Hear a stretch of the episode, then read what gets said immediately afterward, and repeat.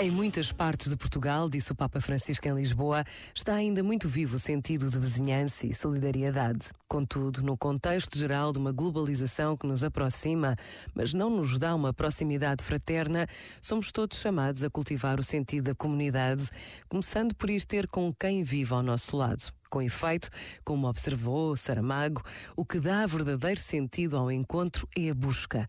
E é preciso andar muito para se alcançar o que está perto.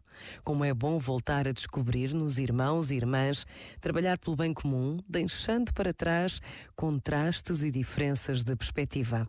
Também aqui servem de exemplo os jovens que nos levam, com o seu grito de paz e ânsia de vida, a derrubar as rígidas divisórias de pertença erguidas em nome de opiniões e crenças diversas. Este momento está disponível em podcast no site e na app da RGF.